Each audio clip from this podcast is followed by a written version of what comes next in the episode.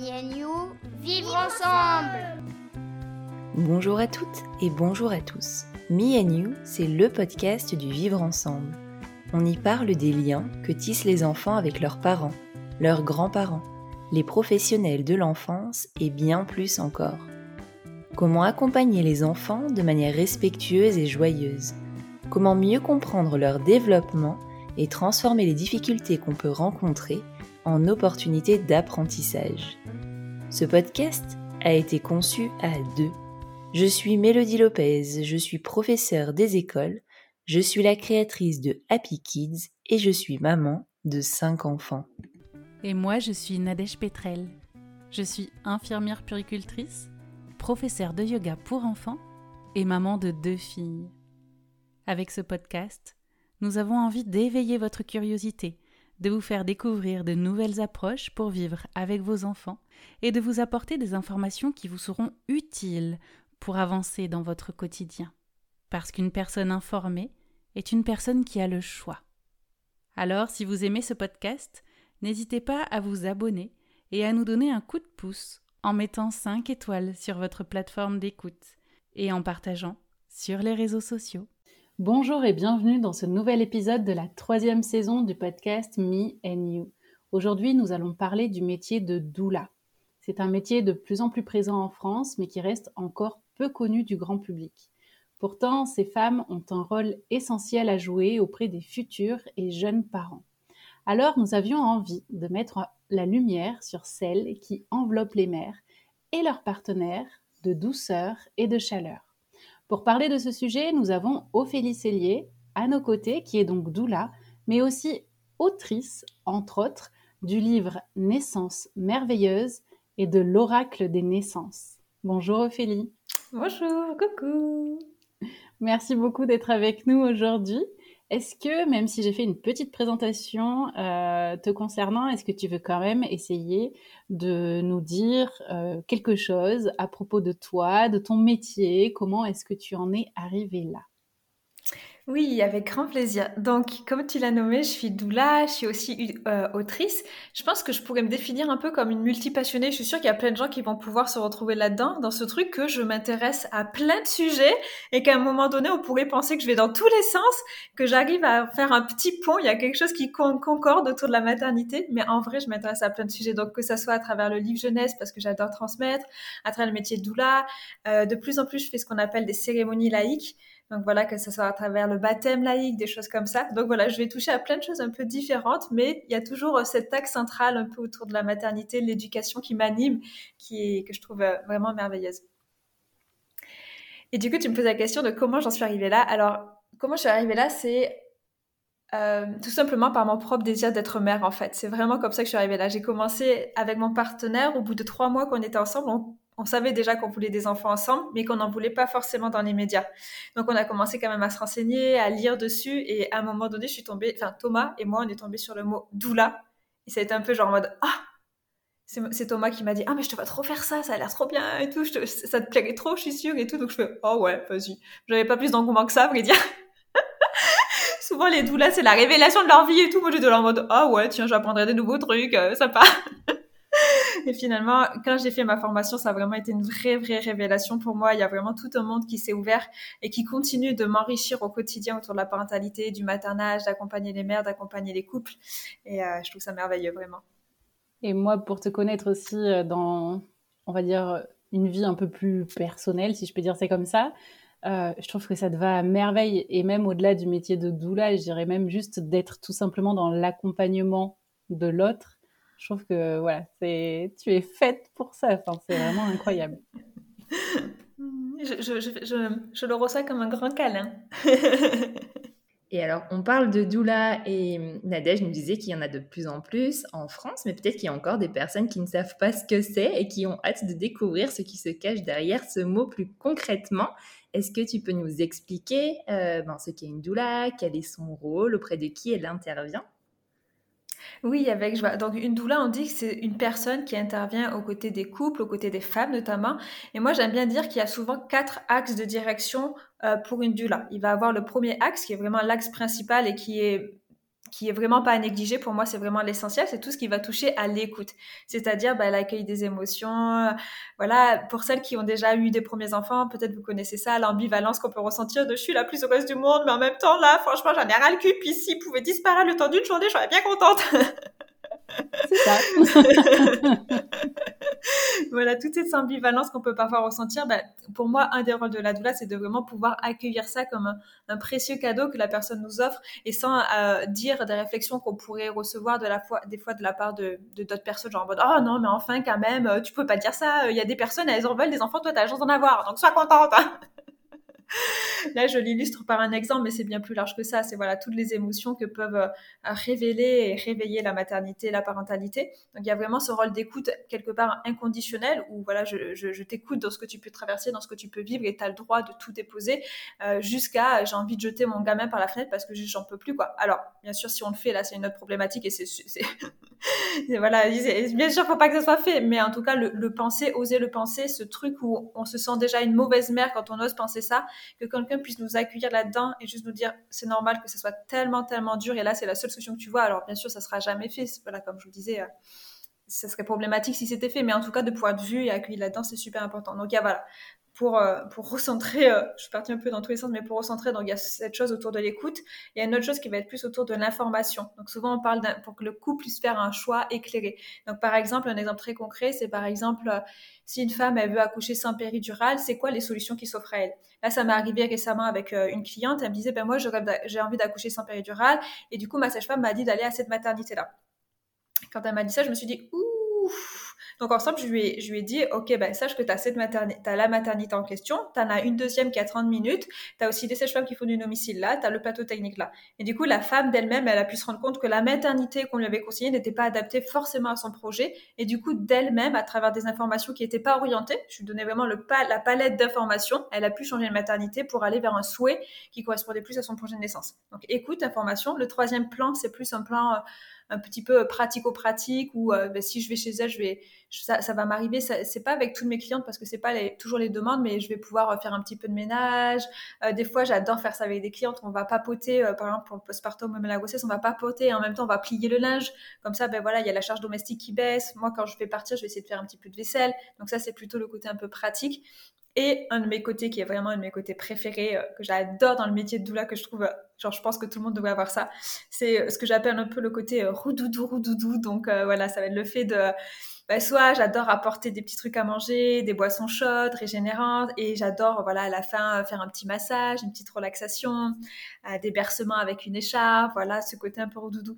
Donc je trouve que ça peut rendre le rendez-vous vraiment hyper, hyper complet, en fait. On va avoir plusieurs axes et euh, je trouve ça très beau et très chouette. Donc voilà, en gros, c'est quoi une doula? Je ne sais pas si j'ai vraiment très bien répondu, mais en tout cas, elle a plusieurs axes et c'est vraiment accompagner la femme et le couple notamment. Mais moi, aujourd'hui, j'accompagne surtout des femmes. Hmm.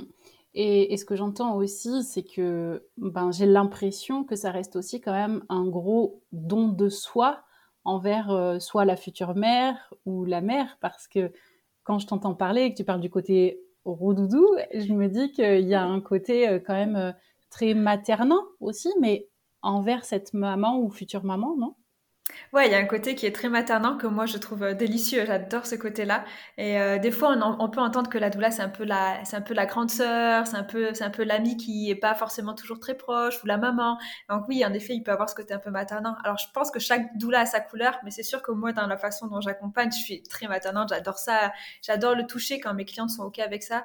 J'adore, j'adore toucher. Je trouve que pour certains, on peut être tellement en manque d'un toucher qu'il n'y a pas d'attente, parce que ça arrive malheureusement que souvent quand on est touché, c'est que des fois il peut y avoir des attentes, malheureusement bah, souvent sexuelles derrière, donc quand on est touché notamment par un homme.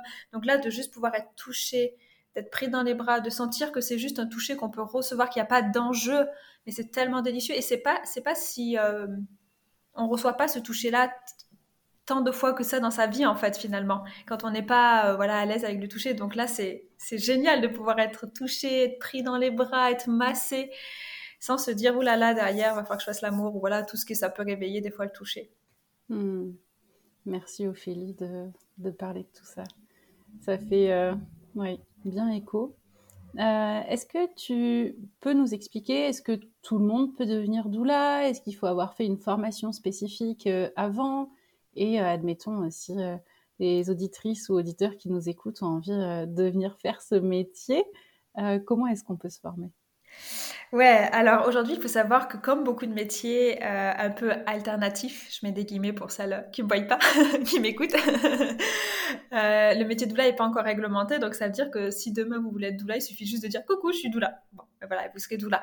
Euh, cependant, il existe aujourd'hui pas mal de formations pour être doula. Il y en a vraiment de, pour toutes les couleurs. Genre, il y en a en ligne, il y en a en présentiel, il y en a des longues, il y en a des courts, il y en a des spirituels, il y en a des très terre à terre, il y en a des militants. Donc, il existe vraiment un grand panel de formations pour être doula moi, ma posture à moi, c'est que je, euh, je trouve que la formation est hyper, hyper riche et hyper intéressante parce que souvent, on va venir déconstruire des idées préreçues qu'on pouvait avoir, on va déconstruire des, des, préjugés qu'on peut avoir sur la maternité, on va vraiment pratiquer la formation. Je la trouve vraiment, vraiment importante et précieuse, en fait, dans le cheminement que ça va nous faire faire, dans le non, voilà, une formation qui est un petit peu longue, entre le premier module, le dernier module, ben, il y a toute cette période où on est en train d'infuser tout ce qu'on a appris, où on est en train de se transformer, où il y a des choses qui peuvent bouger à la maison, où on est en train d'apprendre que, ah tiens, peut-être que je pensais que j'avais une bonne écoute et peut-être je me rends compte que finalement je coupe souvent la parole.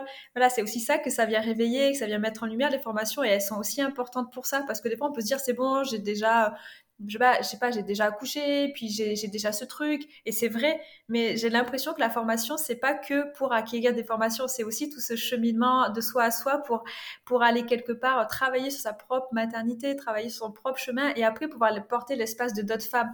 Donc, si je dis ça, si j'insiste un petit peu dessus, c'est parce que je sais que je peux entendre genre, mais non, c'est bon, j'ai pas d'autre formation, c'est que du business.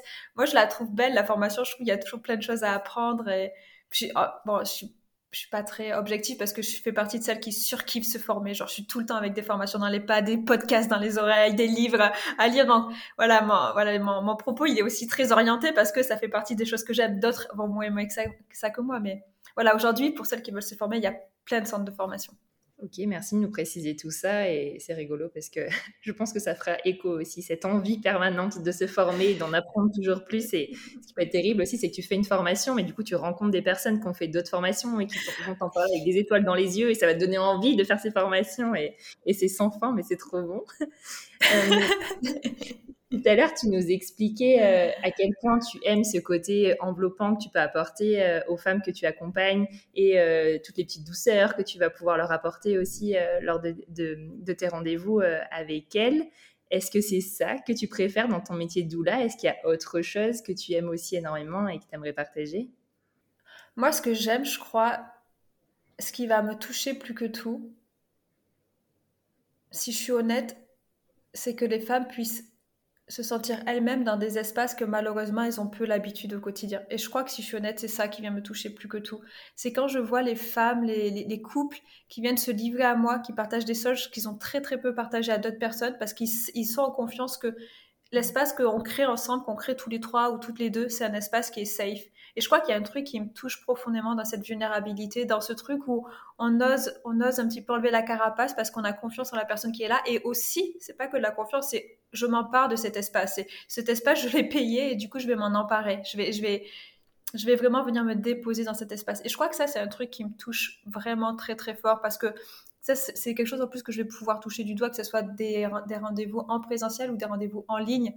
Ça me, Ouais, je, sais pas, je pense que ça me connecte à une part d'humanité en fait. Je crois que quand je touche cette vulnérabilité du doigt, il y a un truc hyper humain qui est là et du coup mon cœur il s'ouvre en fait. À chaque fois qu'il y a, a quelqu'un qui ose être vrai, être vulnérable dans tout ce qui peut traverser, ben moi, il y a que mon cœur, il peut que s'ouvrir derrière en fait. Donc j'ai l'impression que c'est ça qui me touche dans ce métier.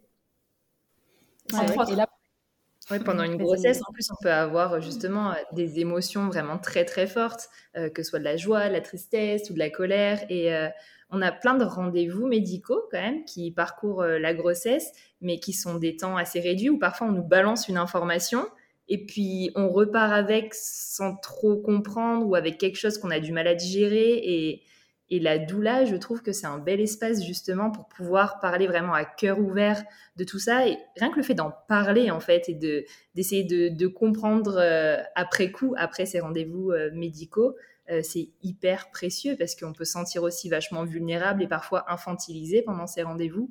Et là, ça permet de se réapproprier justement toutes ces émotions et de retrouver du pouvoir personnel un petit peu sur, sur cette situation. Donc je trouve ça vraiment précieux d'avoir des doulas comme ça.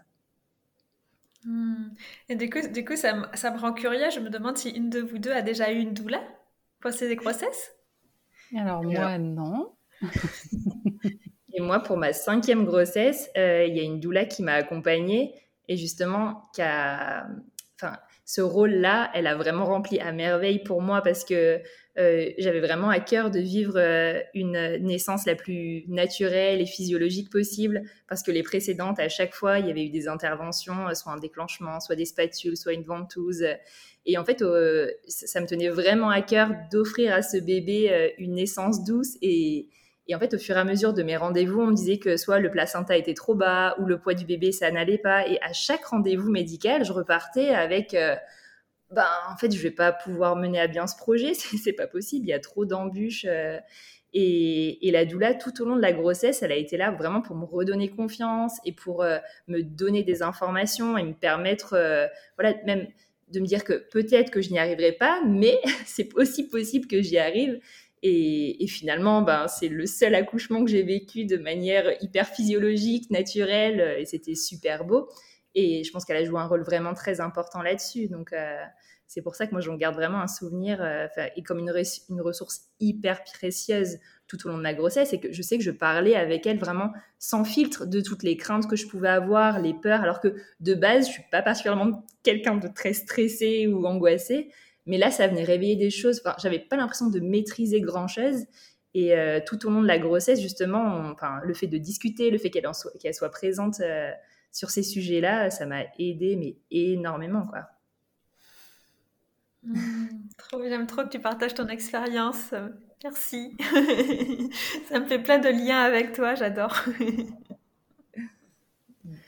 Et du coup, tout à l'heure, euh, Ophélie, tu disais que effectivement, donc demain, si nous, on veut se déclarer comme étant doula, on pouvait euh, se dire doula.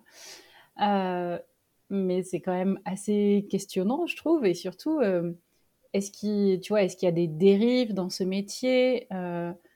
Bah, pour lesquelles, en fait, les parents devraient peut-être être vigilants ou des choses à savoir ou pour lesquelles il faudrait faire attention si on veut contacter une doula ou comment est-ce que ça se passe?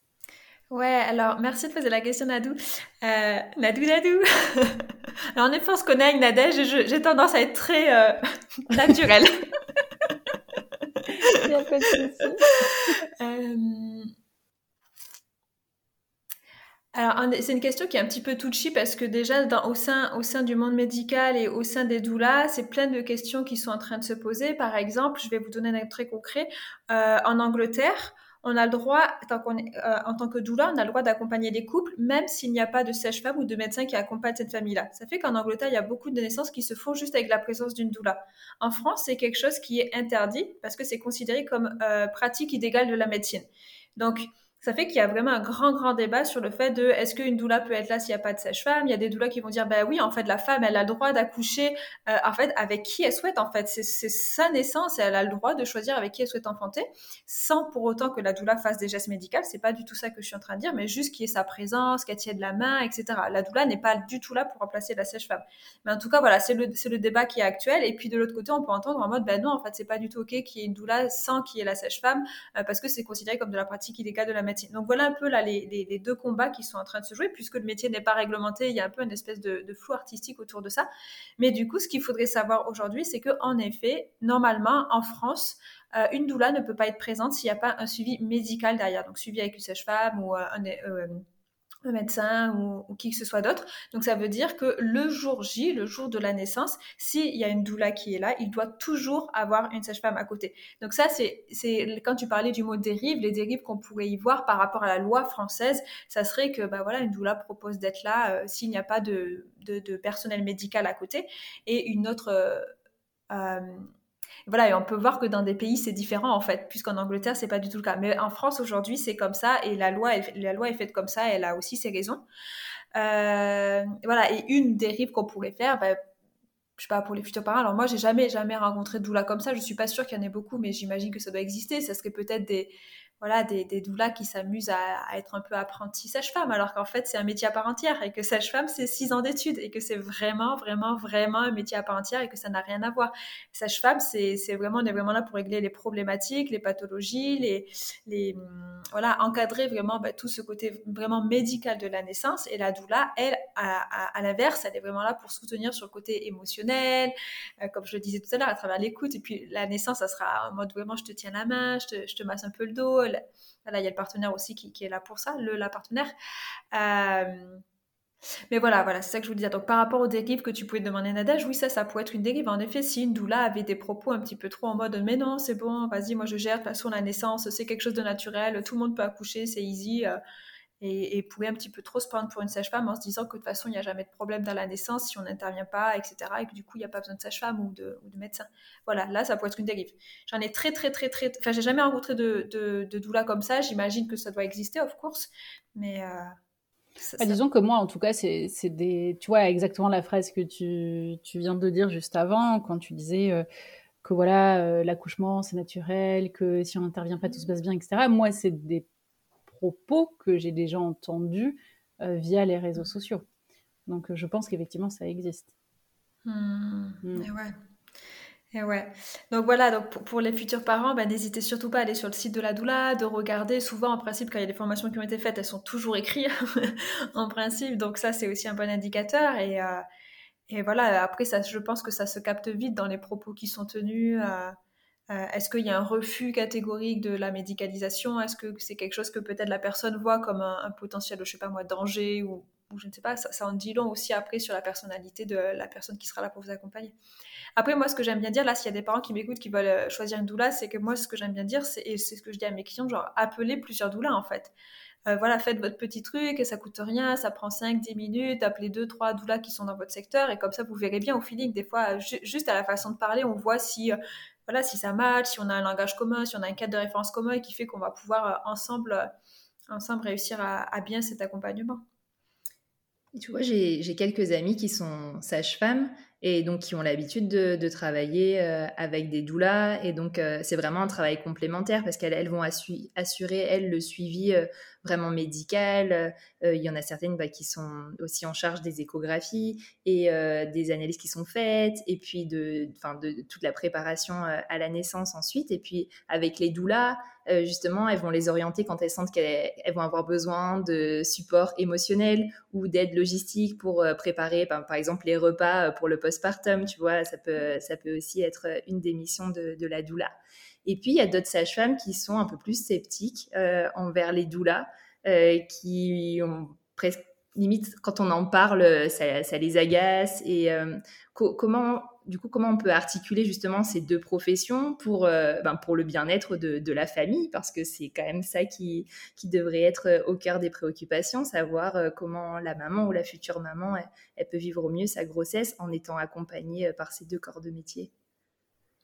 Ouais, merci pour ta question. Mais en fait, en fait, tu as tout dit déjà, juste d'abord euh, de se rappeler pourquoi on le fait. Je trouve que ça permet un peu de réaxer souvent le discours. C'est que vraiment, on le fait pour la famille. À la base, on est là pour la famille. Et que quand on est capable de voir ça, bah, souvent, ça permet un peu voilà, de, de, réaxer. Mais des fois, c'est vrai qu'il y a des peurs qui peuvent être soulevées et qui sont complètement légitimes. Je le disais tout à l'heure, euh, les sages-femmes, elles ont fait, euh, pour certaines, pour qui ça peut être des fois difficile, la présence des doulas, elles ont fait euh, 5 ans d'études, 6 ans d'études, 4 ans d'études pour celles qui sont en Belgique. J'imagine que ça peut être un peu en mode euh, quand dans certaines écoles de sage-famerie, apparemment, c'est des échos que j'ai eu dans des écoles de sage-famerie, on entend encore que les doulas, c'est juste des femmes qui ont accouché et qui du coup accompagnent d'autres femmes et qui a pas forcément voilà de suivi ou quoi que ce soit. Ben, J'imagine que ça peut créer de la peur en fait, que ça peut créer de la peur et qu'on peut se dire mais what the fuck, c'est quoi ce délire, c'est qui ces meufs pour qui elles se prennent? Nous on a fait 5, 5, 6 ans d'études et elles, elles arrivent, hop hop hop, j'ai juste accouché. Donc déjà je trouve que ça, ça peut être vu. En fait, euh, moi j'ai tellement de j'ai tellement de respect, j'ai tellement d'amour pour les sages-femmes. Elles font juste, c'est une telle, pour moi, être sage-femme, c'est une telle dévotion, ça demande tellement, il y a tellement, c'est un truc de ouf. Donc, je trouve que déjà de pouvoir un peu, un peu recontextualiser ça pour parce que des fois il y a des personnes qui peuvent être en colère après les sages-femmes des tout là en mode oui mais euh, les, les, sages-femmes elles comprennent pas ce qu'on fait on pourrait travailler main dans la main. Mais déjà de recontextualiser juste de pouvoir dire waouh mais je te vois tellement quoi. Genre t'as fait t'as fait cinq ans d'études et là tu me vois arriver toute up et tu te demandes qu'est-ce que je fous là? mais déjà, je trouve que c'est, ça répond pas vraiment à ta question, Mélodie, mais déjà, ça, ça euh, replace pour moi le. c'est un peu une histoire de posture, quoi. Ok, vas-y, je vais, je vais un peu prendre du recul aussi par rapport à ces histoires. Euh, et après, bah oui, il y a une méconnaissance et que dire par rapport à ça, si ce n'est que si la personne, elle, se sent en insécurité, en danger, par exemple, si une sèche-femme, elle peut se sentir en insécurité, en danger par rapport à la doula, ben, moi, j'essaierais pas de, de, de, forcer ou quoi que ce soit. J'aimerais juste pouvoir l'accueillir, la voir dans ses insécurités. Je me dis, bah, ouais, peut-être qu'un jour, on rencontrera une super doula et qu'elle se dira, ah, mais c'est ça, en fait, les doulas.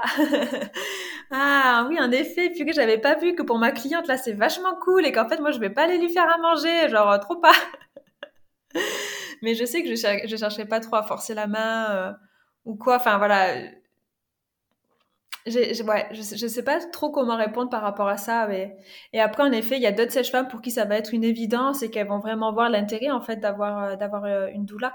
Mais aussi, ce qu'il faut pas oublier, c'est qu'actuellement, il y a le combat une femme, une sage-femme, et que du coup, il y a, y y a certaines sages-femmes qui vont préférer, pour eux, ça va être plus logique de plutôt mettre l'accent sur ce combat-là et du coup de demander plus de moyens financiers qui est une femme, une sage-femme, plutôt que de former des doulas qui est des formats euh, des doulas. Donc voilà, c'est un sujet qui est et c'est comme le sujet un peu de tout à l'heure euh, euh, des dérives. En fait, c'est un sujet qui est complexe parce qu'en fait, il y a, plein d'angles en fait. Euh, enfin voilà, il y aurait plein de petites ficelles à tirer, donc je sais pas, je sais pas lesquelles pelotes je peux prendre et si on a vraiment le temps de tirer ces ficelles-là. Mais voilà, y a certaines sages-femmes, ça serait plus évident juste qu'on déploie les moyens pour les sages-femmes et pas pour les doulas, parce que voilà, c'est un métier qui est pas reconnu, qui peut poser question. Mm. Après, j'entends hein, qu'effectivement, ce soit un métier qui ne soit pas reconnu et qui peut poser question. Et je me dis peut-être qu'il faudrait aussi qu'il y ait un petit coup d'accélérateur de ce côté-là pour que justement on puisse bien encadrer le métier, bien peut-être encadrer la formation de doula. Qui, enfin, quels organismes euh, sont vraiment des formations entre guillemets pour doula ou pas Enfin, est-ce que déjà au sein de chaque organisme de formation, il y a déjà des dérives ou non? Qu'est-ce qui est dit aux personnes qui sont formées? Euh, Enfin, je pense qu'il y, a plein, enfin, un gros travail euh, un peu à faire. Et c'est vrai que quand je t'entends parler, ça me renvoie un peu euh, à un, épisode qu'on avait euh, fait avec euh, Marion Querc autour de la parentalité. Et on se disait que tout, ce qui est sous couvert de parentalité dite positive, bienveillante, etc., et qu'au final, il y a des dérives aussi par rapport à ce type de parentalité, mais que le problème, et ce qui est jeté, à jeter à la poubelle, c'est pas la parentalité euh, dite euh, positive, appelons-la comme on veut, démocratique, euh, mais plutôt justement les dérives et qu'est-ce qui est fait contre ces dérives? Bah, C'est-à-dire qu'aujourd'hui, par rapport, enfin, de la part de notre gouvernement, il n'y a pas grand-chose qui est fait pour pas dire rien du tout. Là, je me dis que c'est un petit peu la même chose au final qui se pose avec le métier de doula. C'est que au final, pour moi, le problème, c'est que justement, c'est pas vraiment euh, encadré ou clair. Et peut-être qu'aussi, ben, des sages-femmes qui sont un petit peu réticentes à la présence des doulas le seraient beaucoup moins si euh, tout était beaucoup plus clair pour tout le monde, en fait, c'est-à-dire pour les parents, mais aussi pour les autres euh, professionnels de santé. Parce que c'est vrai que ben, moi, par exemple, donc pour le coup, je ne suis pas sage-femme, mais je suis infirmière puricultrice. Donc je vais aussi beaucoup penser dans ma tête, tu vois, au postpartum, c'est-à-dire que bah, moi, je sais qu'à travers les consultations, euh, je, vois quand même pas mal de parents et qui, enfin, ou de mères qui viennent juste euh, d'accoucher, tu vois, qui ont des bébés encore petits. Euh, il y a quand même, on, on, va pas se mentir, une certaine aussi fragilité quand on est en postpartum et notamment en postpartum immédiat. Et du coup, ben, je sais que voilà, je peux aussi avoir certaines collègues, pareil, qui sont un petit peu frileuses ou qui vont avoir l'impression que des doulas, elles pourraient venir prendre la place tu vois, des infirmières puricultrices ou euh, euh, prendre une partie de leur rôle propre, c'est-à-dire tout ce qui est guidance parentale, accompagnement parental, qui sont des mots qui se sont énormément vulgarisés et qui aujourd'hui tout le monde est accompagnant ou accompagnante parentale, alors que nous, ça fait vraiment partie de notre rôle propre depuis des années. et du coup, je me dis, bah voilà, après, au final, il y a un petit peu de méfiance aussi de la part de certains professionnels qui sont là. Euh, mais parce que je pense qu'il y a une certaine euh, méconnaissance aussi, tu vois, et, vraiment un gros manque euh, de, cadre autour de ce métier. C'est-à-dire que nous, on demande à ce que tout soit justement très réglementé, très, réglementé pardon, très cadré, etc. Donc c'est clair en fait dans nos têtes. Mais c'est vrai que des fois, par rapport à ce métier-là, ça peut manquer un petit peu de, clarté quand bah, on côtoie pas justement des doulas et qu'on ne sait pas trop quel est vraiment leur rôle. Et du coup, ça me permet d'enchaîner et te demander justement en, postpartum, une fois que, les femmes euh, bah, ont donné naissance euh, à leur bébé, euh, est-ce que du coup, donc tu, nous parlais hein, que, que tu y allais, que tu portais à manger, etc. Mais est-ce que ça, tu le fais aussi du coup en postpartum? Est-ce que tu viens directement après la naissance, puisque tu disais que des fois, vous pouviez même être là au moment de la naissance euh, sur quelle durée? Est-ce que euh, tu continues d'accompagner les familles? Est-ce que, je dis n'importe quoi, j'en sais rien, c'est pendant un mois, pendant six mois, autant de temps qu'ils en ont envie ou besoin Comment est-ce que ça se passe? Trop bien, merci pour ta question Nadège. Mais avant de répondre, je voudrais juste rebondir sur quelque chose que tu as dit qui est important et je pense que voilà qui explique beaucoup des clichés qu'on peut avoir euh, sur le sur les doulas et pourquoi il peut avoir autant de craintes du monde médical. Un des gros clichés que vous avez peut-être entendu sur les doulas, c'est que la doula c'est une meuf qui va venir un peu, un peu hippie, un peu spirituelle, avec son tambour et qui va faire de l'accouchement en donnant des plantes. Voilà, ça c'est un des gros, gros, gros clichés qu'il y a sur les doulas, de moins en moins, mais mine de rien. Euh, de moins en moins pour les personnes qui fréquentent ce milieu-là, en fait. Quand on fréquente pas ce milieu-là, on se dit souvent, ben non, moi, je peux pas prendre de doula parce que, ben moi, je vais accoucher avec une péridurale. Et donc, ça aussi, en fait, ce cliché, il a la vie dure et il fait qu'il y a toute, euh, ben voilà, ces dérives, mais aussi un petit peu, voilà, ce, ce manque de cadre, de posture, parce qu'on se dit, mais c'est, c'est quoi ces meufs? Euh, alors qu'en fait, non, une doula, elle peut accompagner, du coup, voilà, comme ça, je vais pouvoir venir euh, sur ta question, Nadège, elle peut très bien accompagner pour une personne qui veut prendre la péridurale, pour une personne qui veut une césarienne programmée. En fait, la doula, elle est vraiment, vraiment, vraiment là pour accompagner quel que soit le projet de naissance du couple qu'elle accompagne. Alors elle, après, elle a le droit de, la doula, elle peut aussi avoir ses limites, ses trucs, ses bidules, auquel cas elle peut refuser l'accompagnement. Mais de base, une doula peut accompagner toutes les, tous les types de profils. Moi, j'ai accompagné des femmes qui souhaitaient et qui ne souhaitaient pas allaiter. voilà, c'était vraiment, et souvent, voilà, souvent on, pense doula, ça va forcément être quelque chose de, de, de naturel, maternage proximal, mais pas du tout. Oui, et puis je dirais même, euh, tu vois, beaucoup associé au, à l'accouchement à la maison, à l'accouchement à domicile. Et, même, j'ai envie de dire, des fois, moi, ce sont aussi les doulas qui m'ont fait euh, ressentir, euh, enfin, certaines doulas qui m'ont fait ressentir ça, où tu avais l'impression que quand elles accompagnaient parfois certaines mères qui, au final, euh, n'accouchaient pas à domicile alors que c'était peut-être le projet ou quoi, elles, vivaient ça presque comme un, comme un échec. Et je, personnellement, tu vois, parce que je suis aussi quand même maman, bah, je, trouvais ça dur d'un point de vue extérieur. Donc, merci de repréciser que la doula, euh, elle accueille tout le monde en fait. Hmm, et, ouais. et là, par rapport à ce que tu dis, euh... bon là, c'est encore une autre pelote, mais j'oublie pas ta question, je la laisse dans ma tête. Mais c'est trop important ce que tu es en train de dire, Nadège. Du coup, je veux vraiment rebondir dessus parce que tu dis que, voilà, tu as eu l'impression de, percevoir que certaines doulas pouvaient faire ressentir que, bah, ouais, c'était pas foufou le fait qu'il y ait eu un transfert, enfin voilà. Euh, voilà, qui est comme un petit échec. Enfin, en tout cas, on peut, on peut se raconter ça. Il faut savoir que ça reste des relations humaines et que voilà, des fois, la relation humaine, c'est difficile et que pour moi, être accompagnante, c'est avant tout travailler sur soi.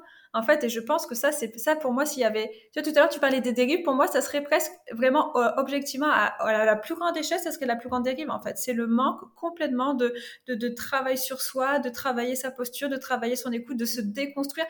Enfin, vraiment, je pense que, je pense que pour moi, ça, c'est une des plus grandes dérives parce que la dérive qu'on parlait tout à l'heure, franchement, par rapport au nombre de doulas qui sont formées, je la trouve relativement minime. On est vraiment, je pense, sur un spread qui est assez, assez petit. Mais par contre, la posture qui est pas tout à fait ajustée parce qu'on va projeter sur notre cliente ci, on va projeter sur notre cliente ça, ça, pour moi, c'est quelque chose qui est beaucoup plus problématique. Et je vais aller encore plus loin. Et, là, je pense que ça, c'est vraiment ma couleur à moi de doula, voilà, pour, pour celle qui m'accompagne, c'est que je pense que c'est ultra, ultra, ultra important quand on accompagne des familles d'être en mesure, nous, d'aller nous déconstruire sur des sujets comme la grossophobie, euh, comme sur le racisme, sur le sexisme, sur le, euh, sur, sur, tout un peu tous les trucs qui, qui finissent en le validisme, le classisme, toutes ces choses-là. Alors ça peut paraître un peu bizarre que j'amène ça là, mais c'est parce que c'est en se déconstruisant sur ces sujets qu'on évite tous les préjugés qu'on peut avoir. C'est pas des préjugés qui sont forcément conscients, c'est pas des préjugés que la doula elle va dire, mais c'est des préjugés qu'on peut qu'on peut avoir et du coup qui fait que la personne qu'on va accompagner, ça sera beaucoup beaucoup beaucoup moins une safe place pour elle. Et pour moi, ça fait la différence d'une bonne accompagnante, en fait. C'est comment je peux vraiment être une safe place pour elle. Et souvent, pour être une safe place pour l'autre, il suffit pas juste de dire, mais non, mais moi, je suis bienveillante, euh, j'accueille tout le monde comme il est. Non, non, en fait, euh, des doulas qui ont du racisme intériorisé, qui ont de l'homophobie intériorisée, qui ont de la transphobie intériorisée, ça existe, en fait. Vraiment. Il y a que en se déconstruisant, pour moi, on safe place. Souvent, c'est le retour qu'on me fait dans, alors, je l'ai pas dit au début, mais j'anime aussi des stages. Alors ça, c'est, ça fait partie des choses que j'aime le plus au monde. Donc, des stages pour apprendre aux femmes justement à faire des cercles de femmes. Donc, c'est vraiment cette, cette, euh, libération de la parole.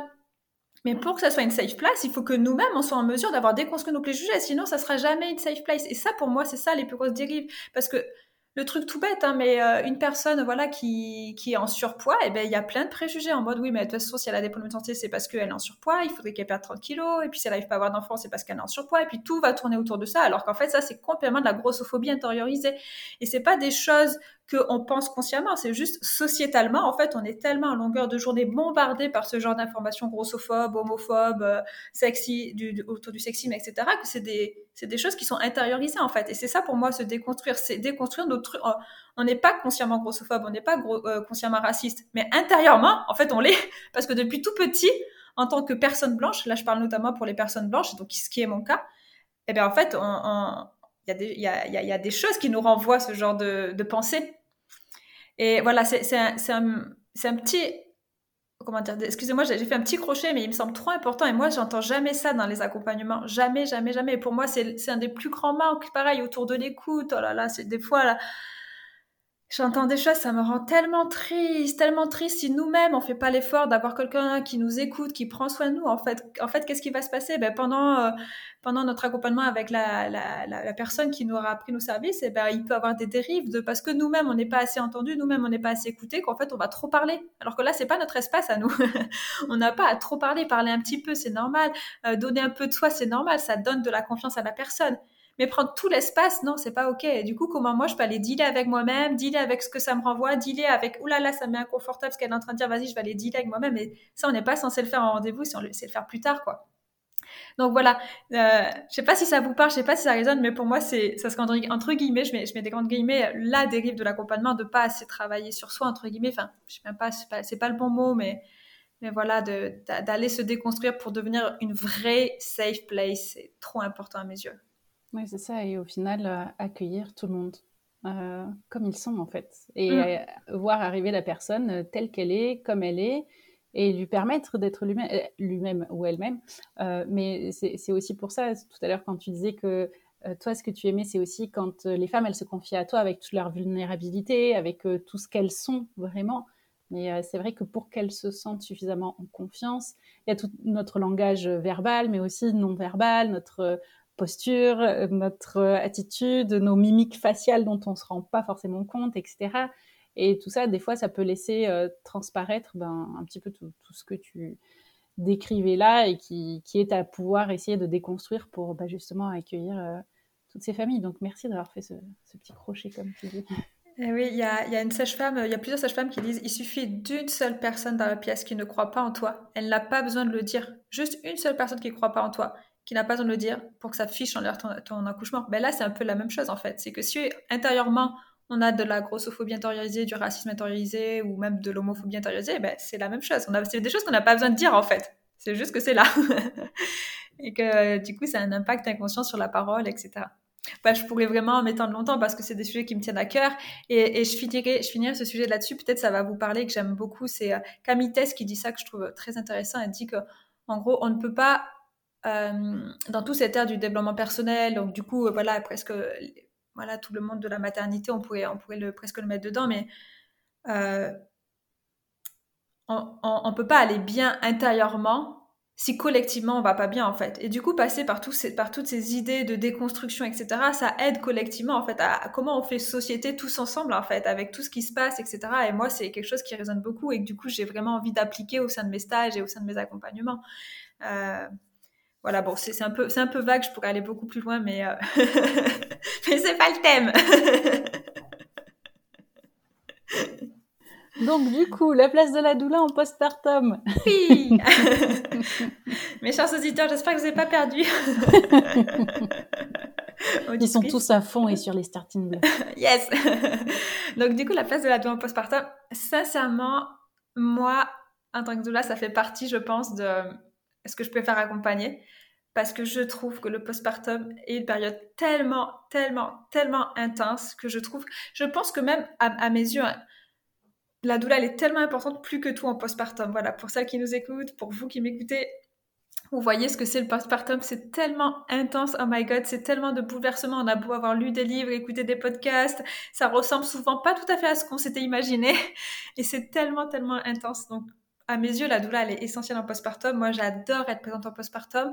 J'adore cuisiner en amont, mais en postpartum, c'est à chaque rendez-vous. Alors que des fois, quand c'est pour la préconception, la, pendant la période prénatale, je vais cuisiner de temps en temps, etc. En postpartum, genre, c'est en mode, euh, non, non, à chaque fois que je viens, tu auras un truc à manger parce que, voilà, vous le savez sûrement, il y a c'est intense. Il y a des personnes qui ont, des femmes qui prennent même pas plus le temps de manger parce que juste elles ont pas ce temps en fait, parce que voilà, il y a subi ma petite être à s'occuper.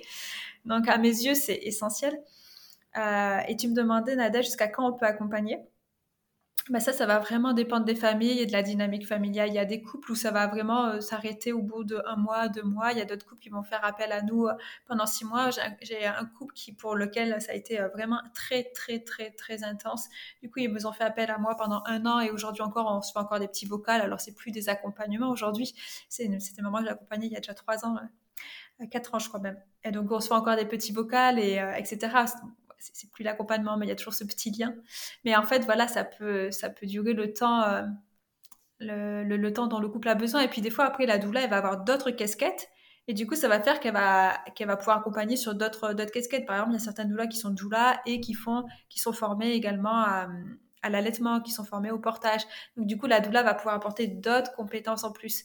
Euh, donc ça, ça va aussi dépendre de la doula et de ce qu'elle a aussi en ressources et à proposer euh, aux familles qu'elle accompagne. On en a parlé plusieurs fois déjà dans ce podcast de cette intensité du postpartum, alors que c'est vrai que pendant la grossesse, on parle beaucoup de préparation à l'accouchement, préparation à la naissance. Et après, euh, on se retrouve confronté à la réalité. Et parfois, ça nous semble tellement immense et sur le coup intense et insurmontable parfois que, que c'est vraiment hyper important d'avoir des personnes ressources euh, ben, qui peuvent nous donner du soutien euh, émotionnel, euh, mais aussi logistique euh, une fois qu'on est en plein postpartum. Donc, merci de contribuer à, tout ça.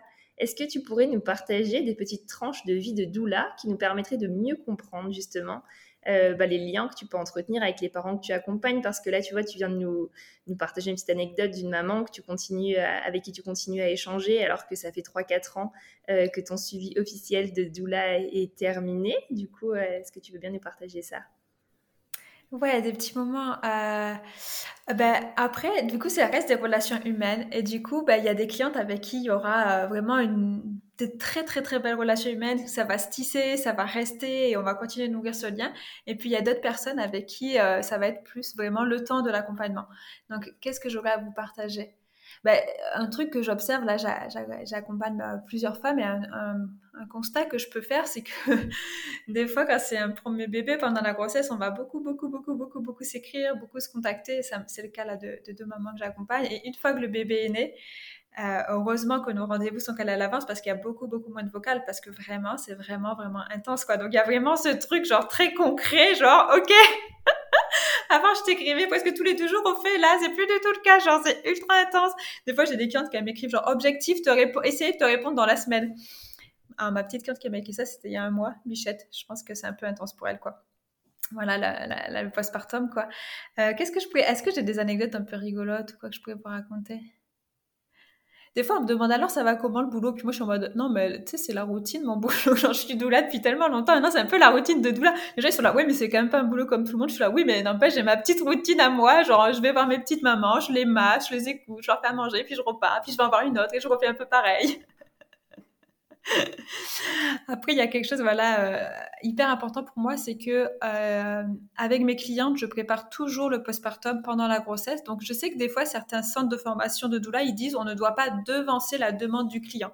Donc, qu'est-ce que ça veut dire? Ça veut dire qu'en gros, euh, on ne doit pas, ben justement, c'est toujours avec cette envie de laisser euh, euh, le libre arbitre euh, à, notre futur client. Donc, on ne doit pas devancer en disant tiens, ça serait bien qu'on voie ici, tiens, ça serait bien qu'on voie ça. C'est vraiment la demande doit venir de la cliente, du client, en mode ah ben tiens, j'ai des questionnements sur le postpartum, est-ce que tu peux m'en parler?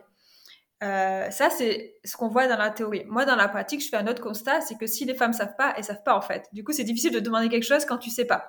Donc, moi, ma façon moi de pratiquer, c'est que j'ai trois cours, entre guillemets, cours, c'est pas des cours, hein, c'est trois séances qui sont pas obligatoires, mais je vais checker que les informations, elle a bien toutes les informations. C'est hyper important pour moi. C'est juste un truc de, ok, vas-y, je, vois si toutes les infos sont là ou s'il y aurait besoin d'avoir de l'information supplémentaire pour justement après elle puisse faire ses choix en conscience, etc.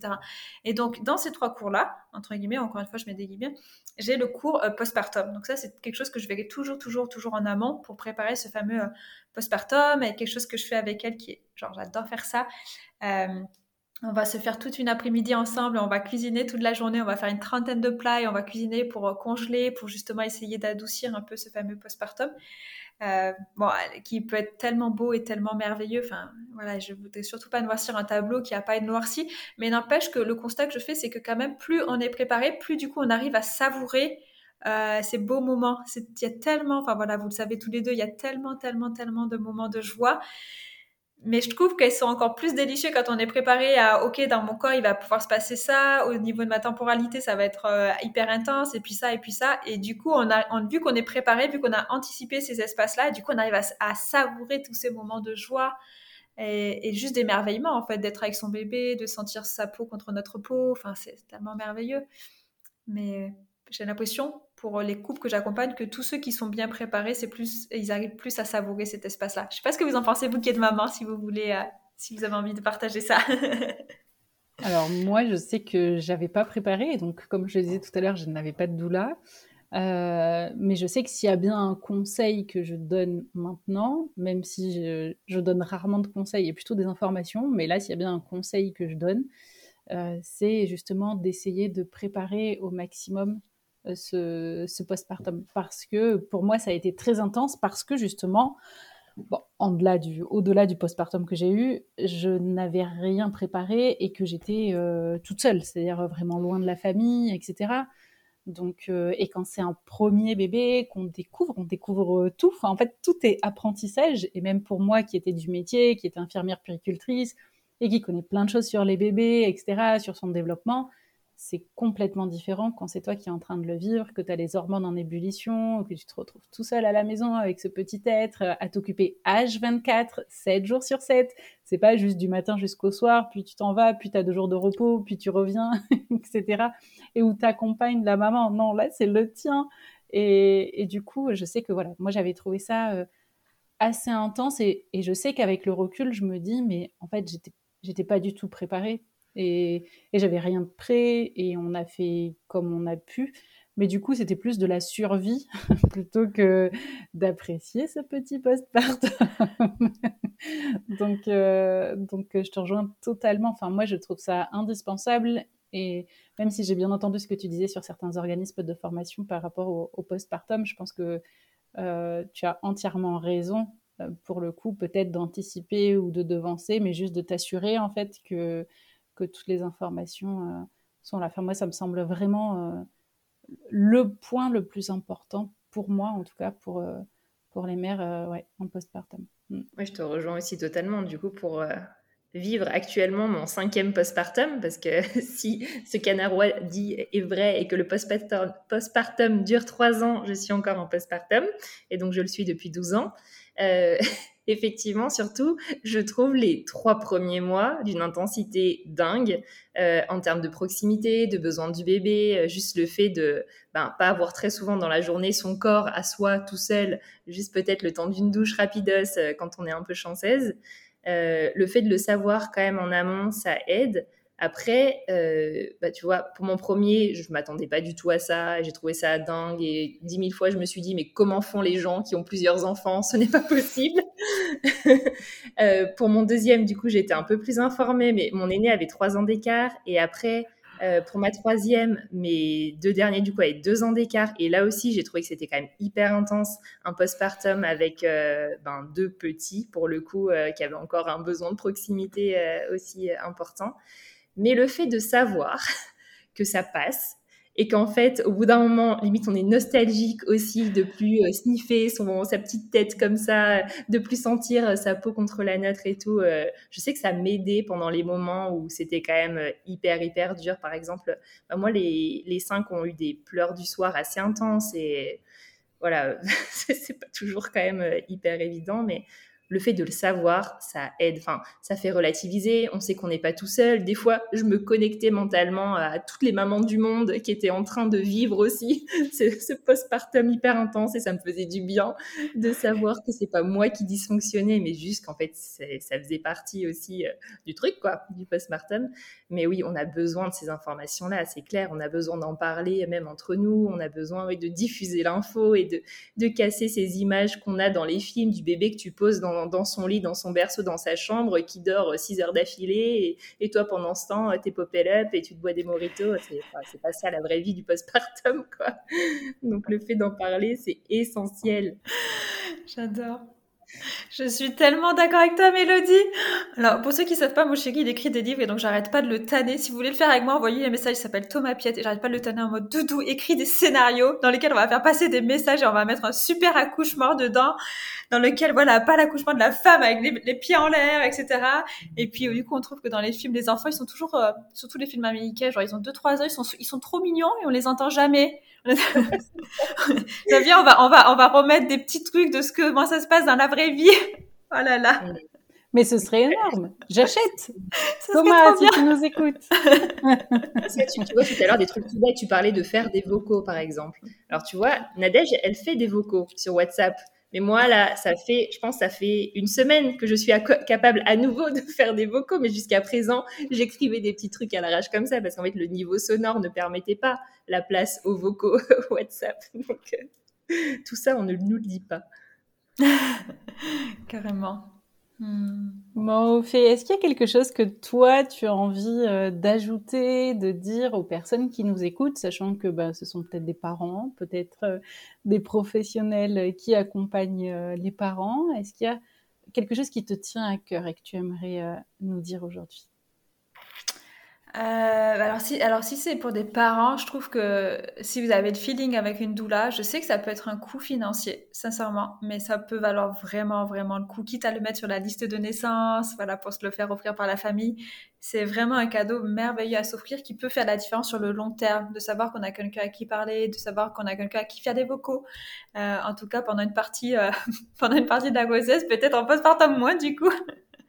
Mais voilà, une personne sur qui on peut compter, sur qui on peut poser nos, stress. Je sais que je dis beaucoup à mes clientes, je dis dès que tu as une question, tu, tu, ne restes pas avec jusqu'à notre prochain rendez-vous. Tu m'écris, ne reste pas avec ça. Je suis là pour ça, quoi. Je suis là pour te permettre d'avoir moins de stress, moins d'inquiétude pendant le temps de la grossesse. Donc, tu m'écris dès que tu as une question. Donc voilà, je, je, sais que pour certains couples, ça peut être un gros, un gros investissement, mais ça peut faire vraiment la différence. Donc, s'il y a des parents qui ont l'appel de prendre une doula, ça peut valoir le coup. Et si vous avez senti que vous n'avez pas besoin, bah, c'est parfait en fait. C'est aussi ok de pas ressentir le besoin. Il y a des parents qui vont dire non, c'est cool, ça le fait et tout, bah, tant mieux, c'est parfait. Et s'il y a des professionnels, euh, des doulas ou quoi que ce soit, bah, je peux juste vous dire c'est trop un beau métier. Et je vous invite fort, fort, fort, fort à écouter plein de podcasts euh, autour de ce que j'ai pu parler avant pour continuer d'avoir une, une posture d'accompagnante qui est super méga sécuritaire pour les personnes que vous accompagnerez, et puis, j'y dirais même d'aller encore plus loin que juste ce qu'on peut voir pendant les formations. Donc, souvent, la formation, on va avoir la relation d'aide, la CNV, ça va durer deux à quatre jours. Moi, je peux juste vous encourager de vous former à côté parce que ça fait la différence. Ça fait vraiment la différence. C'est vraiment ce qu'on me dit dans les stages. C'est vraiment ça qui ressort de mes stages. J'ai jamais de ma vie été accueillie comme tu nous accueilles. Genre, c'est ça, je, le, je, le, dis, c'est pas du tout pour euh, dans un truc de vente ou quoi, mais c'est que je crois profondément à, quand toute notre vie, on nous a coupé la parole, toute notre vie, on nous on n'a pas pu être accueillis, qu'on nous a empêché de nous exprimer juste parce qu'il n'y avait pas de temps, pas d'espace, pas de truc, pas de milieu, ben, ça fait la différence d'avoir quelqu'un en face de nous qui sait dire ta parole est légitime. Hein.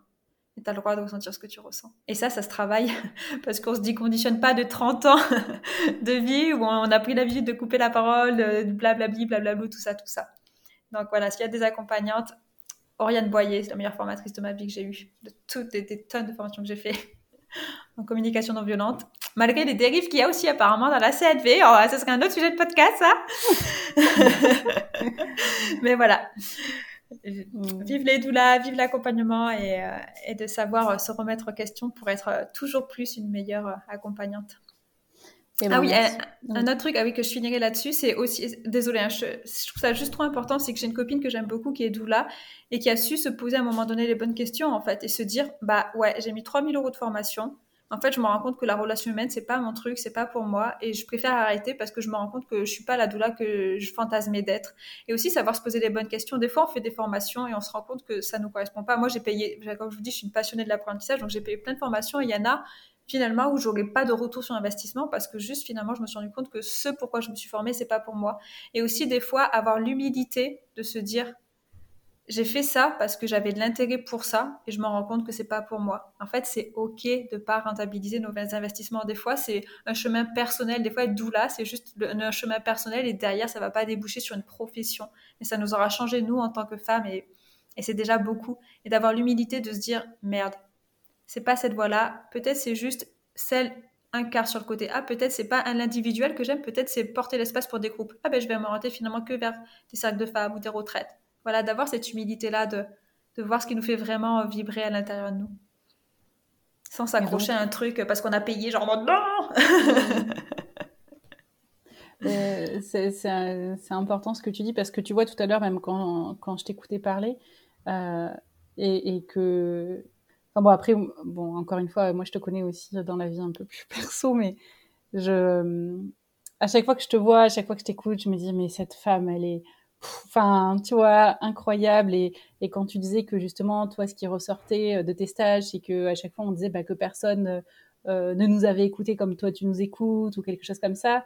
Mais je me disais oui et non, c'est pas de l'ego de, de, dire ça. En tout cas, moi, je le pense, je le pense aussi, mais tellement fort. Je trouve que tu es une personne incroyable. Et comme je disais tout à l'heure, je trouve que ce métier d'accompagnement, d'être là pour l'autre, et il est, il est tellement fait pour toi. Donc, je me dis que voilà, si vous cherchez une doula incroyable, Ophélie Cellier est là pour vous, mais pas que. Euh, il y a aussi, effectivement, tu l'as dit plusieurs fois, mais euh, donc avec Thomas, vous écrivez plein d'albums jeunesse. Euh, moi, je les ai à la maison. Ce sont des albums qui, justement, aident aussi à déconstruire bah, tout ce que tu citais tout à l'heure et qui permet surtout d'enseigner tout ça à nos enfants. Je ne citerai euh, entre autres que euh, j'ai le droit de dire non et euh, toutes les familles de mon village. Voilà, j'en cite deux, mais qui sont de, véritables pépites et, qui permettent bah, justement d'enseigner bah, le, respect de l'autre dès le plus jeune âge, enfin voilà, aux enfants et comme tu disais après pour travailler aussi sur sur ben, qui on est euh, en communauté, en société, etc. Donc, euh, merci vraiment pour, euh, pour tout ton travail. Enfin, moi, en tout cas, je me suis régalée à t'écouter encore aujourd'hui. Ouais, merci beaucoup. Merci à vous deux.